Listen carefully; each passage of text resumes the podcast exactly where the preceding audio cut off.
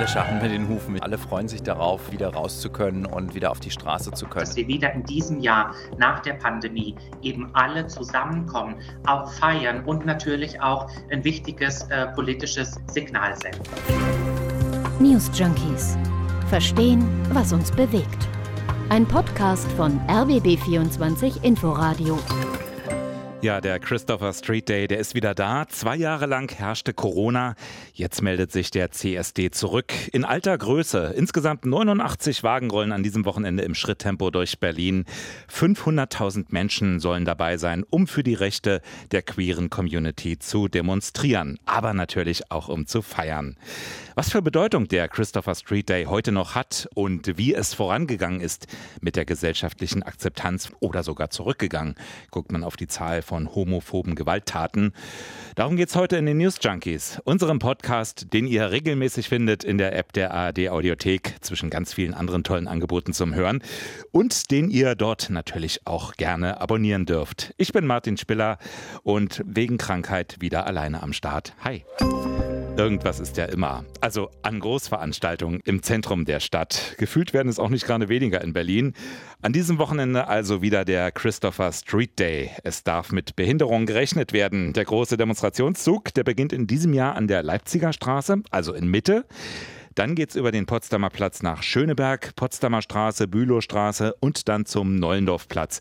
Ist ja sowas wie das Herz des Berliner Regenbogenkiezes. Ja, und von dort an sollten erfahrenen CSD-Teilnehmern die Straße bekannt vorkommen. Es geht dann hoch vom Neulendorfplatz zum Großen Stern, also durch das Botschaftsviertel, durch den Tiergarten. Ziel ist das Brandenburger Tor. Ja, 500.000 Leute.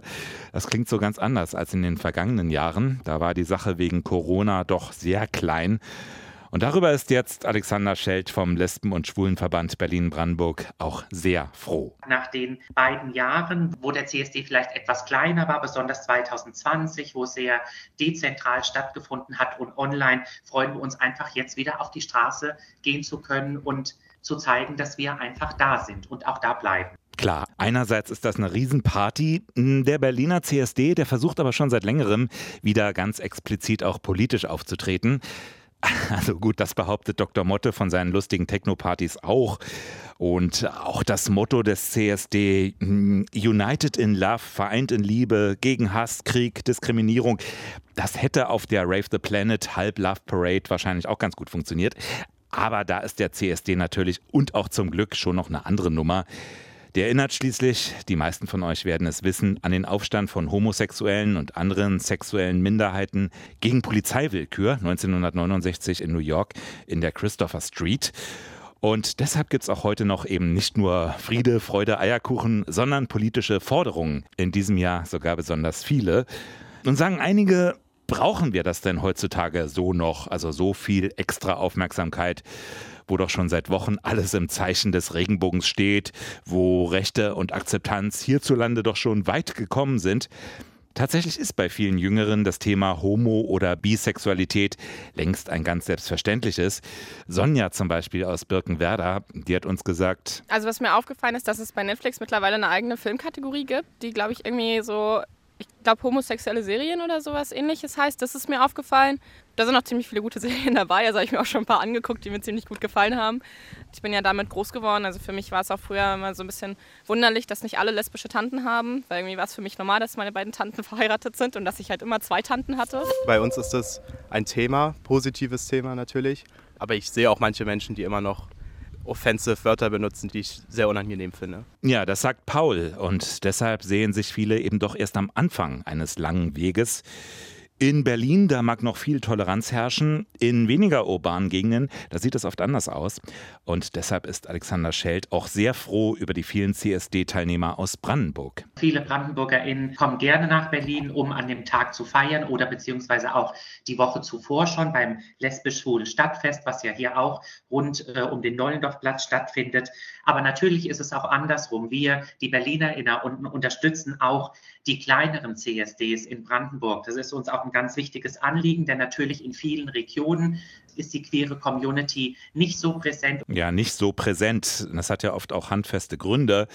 Jürka Witschak von der Landeskoordinierungsstelle Queeres Brandenburg. Für viele, die das Jahr über in ihrer Kleinstadt halt eine Minderheit sind, die möglicherweise auch so ein bisschen beargwöhnt werden oder wo es immer mal Bemerkungen gibt, für die ist es einfach so ein wahnsinnig wichtiges Ding, auch mal unter Hunderttausenden von Menschen zu sein, die das als Normalität begreifen, dass Menschen auch bunt und vielfältig sind. Ja, und auch Queeres Brandenburg ist deshalb dabei beim Christopher Street Day. Wagen 20, dort dürfen Jugendliche sogar kostenlos mitfahren. Wir waren bei den nach wie vor bestehenden Diskriminierungen, also Argwohn oder mal ein dummer Spruch, das ist das eine, ohne das jetzt irgendwie zu verharmlosen. Aber noch viel bedrohlicher sind natürlich Hassverbrechen, Gewalt selbst im so toleranten Berlin sieht die Entwicklung gar nicht so gut aus. Die Zahl der gemeldeten Straftaten gegen queere Personen, die hat sich in Berlin seit 2014 verfünffacht. Vor allem Homosexuelle werden immer wieder auch aus Migrantenkreisen angegriffen, Menschen mit arabischen Wurzeln oder Osteuropäer. Uli Pridat ist Mitglied im Vorstand des CSD. Wir merken das auch in den Beschreibungen, was sind es für Fälle? Nachbarschaftskriminalität gegenüber queeren Menschen mit wirklich queeren feindlichen Angriffen. Das ist beunruhigend, wie sowas entstehen kann. Und ich muss dir ehrlich sagen, wenn mir heute eine Drag Queen erzählt, dass sie vor zehn Jahren mit einem lockeren Gefühl als heute in der U-Bahn auf dem Weg ins Schwutz war und es heute nicht mehr tut und maximal noch mit einem Taxi hinfährt, dann muss ich wirklich sagen, das beunruhigt mich und das macht mir Sorgen. Fortschritt sieht anders aus. Forderung der Community ist deshalb auch die schnelle und lückenlose Aufklärung aller Straftaten gegen queere Menschen. Das findet man im Berliner Senat auch richtig. Das ist aber gar nicht möglich, weil nur ein Bruchteil der Straftaten überhaupt angezeigt wird weil die Betroffenen sich schämen oder weil sie meinen, dass ihnen eh niemand hilft. Darüber haben wir am RBB24 Inforadio gesprochen mit Lena Kreck, Berliner Senatorin für Justiz, Vielfalt und Antidiskriminierung. In der Tat ist es so, dass viele Straftaten, die begangen werden, bei den Personen auch Scham auslösen. Und da braucht es natürlich auch eine Unterstützung, dass die Personen sich trauen, dieses Erlebnis dann eben auch strafrechtlich verfolgen zu lassen. Ja, und dazu müssen natürlich viele Seiten sensibilisiert werden, auch beispielsweise die Polizei. Wir haben auf unterschiedlichen Ebenen Maßnahmen ergriffen, seien das Ansprechpersonen bei der Polizei, bei der Staatsanwaltschaft, aber, und das ist genauso wichtig, seien es zivil engagierte Trägerinnen und Träger aus der Community, die eine niedrigschwellige Beratung anbieten, damit eben LSBTI-Personen, die von Hasskriminalität betroffen sind, sich beraten lassen können und eben auch ermutigt werden, solche Straftaten zur Anzeige zu bringen. Ja, und hier habe Berlin eben noch den Vorteil der großen, vergleichsweise gut vernetzten Community. Immerhin auf gesetzlicher Ebene, da passiert ein bisschen was. Der Bundesjustizminister, der will trans- und homophobe Taten stärker ahnen lassen als bisher. Und die Bundesfamilienministerin, die will bei lesbischen Paaren mit Kindern, dass beide Frauen rechtlich als Mütter anerkannt werden. Ja, Stichwort Lesben. Da scheint das Problem der fehlenden Erfassung von Übergriffen noch größer zu sein.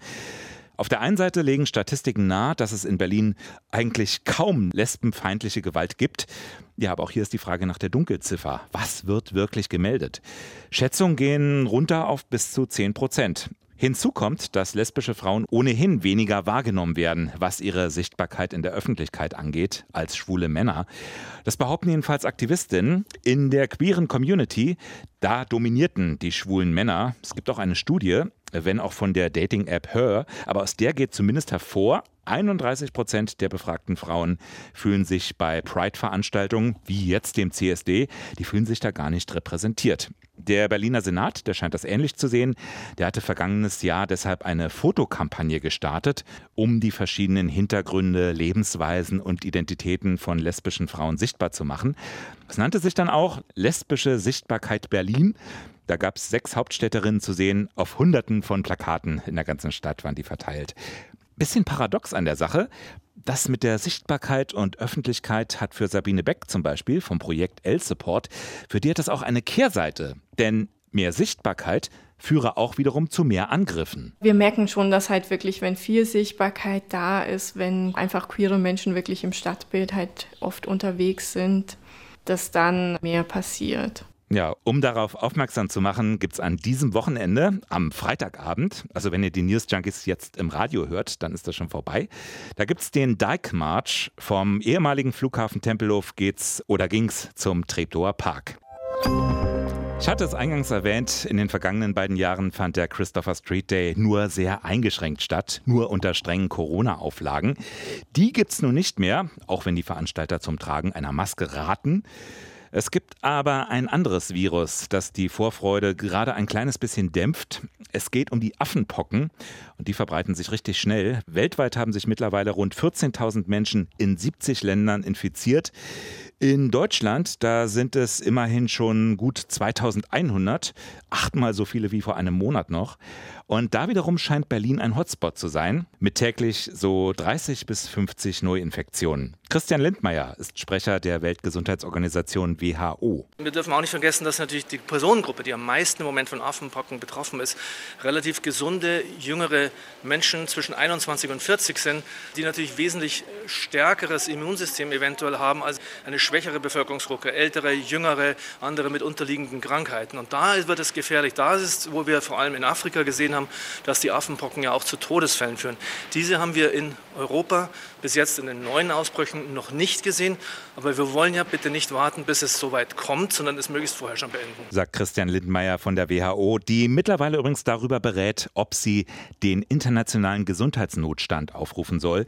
Das ist zuletzt bei Corona passiert. So, was hat das jetzt mit dem CSD zu tun?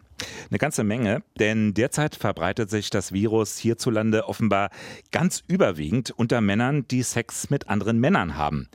Das sagt die Weltgesundheitsorganisation, das sagt auch das Robert Koch Institut und das erntete für seine Darstellung prompt Kritik aus der queeren Community.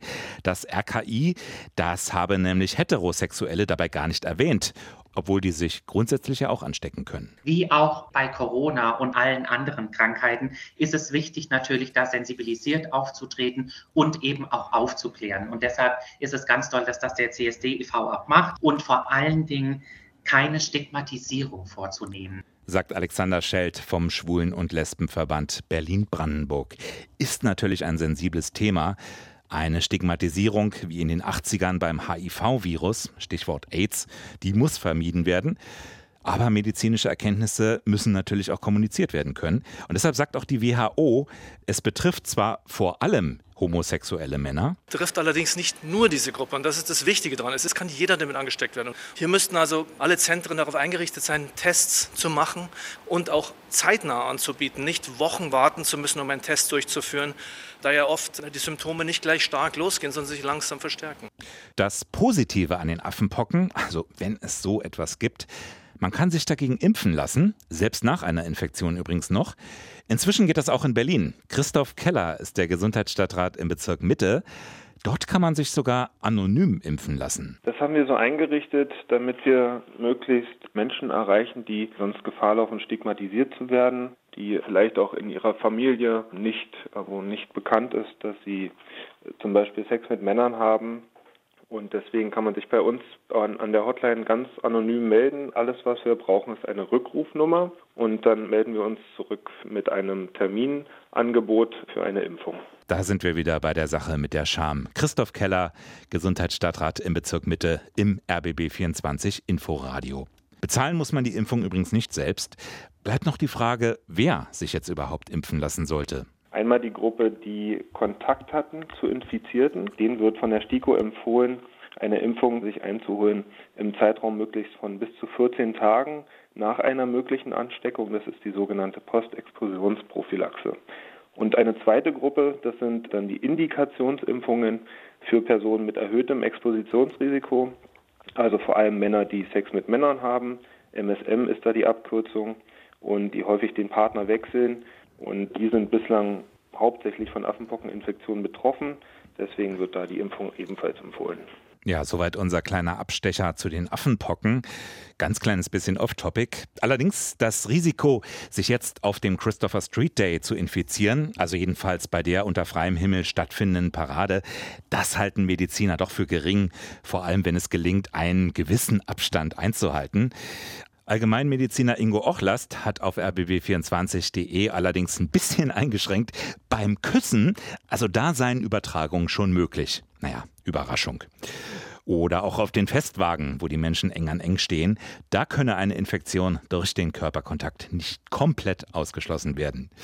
Und trotzdem die Freude auf die Wiederkehr des Christopher Street Day in Berlin in diesem Jahr, die will sich Alexander Schelt deshalb nicht kaputt machen lassen. Der Christopher Street Day setzt weltweit ein Zeichen, nämlich für Akzeptanz, für Toleranz, für Respekt hier für Berlin ist es natürlich wichtig. Wir sind die, die Hauptstadt, aber auch dürfen wir nicht vergessen, in vielen, vielen anderen Städten und kleinen Gemeinden wird aktuell der CSD gefeiert. Und das ist natürlich toll, weil wir überall auf die Straße gehen und auch überall sichtbar werden können. Und das waren die News Junkies für heute in der freitäglichen Summer Edition. Also nächsten Freitag, nächste Ausgabe. Bis dahin eine schöne Woche. Macht's gut. News Junkies. Verstehen, was uns bewegt. Ein Podcast von RBB24 Inforadio. Wir lieben das Warum.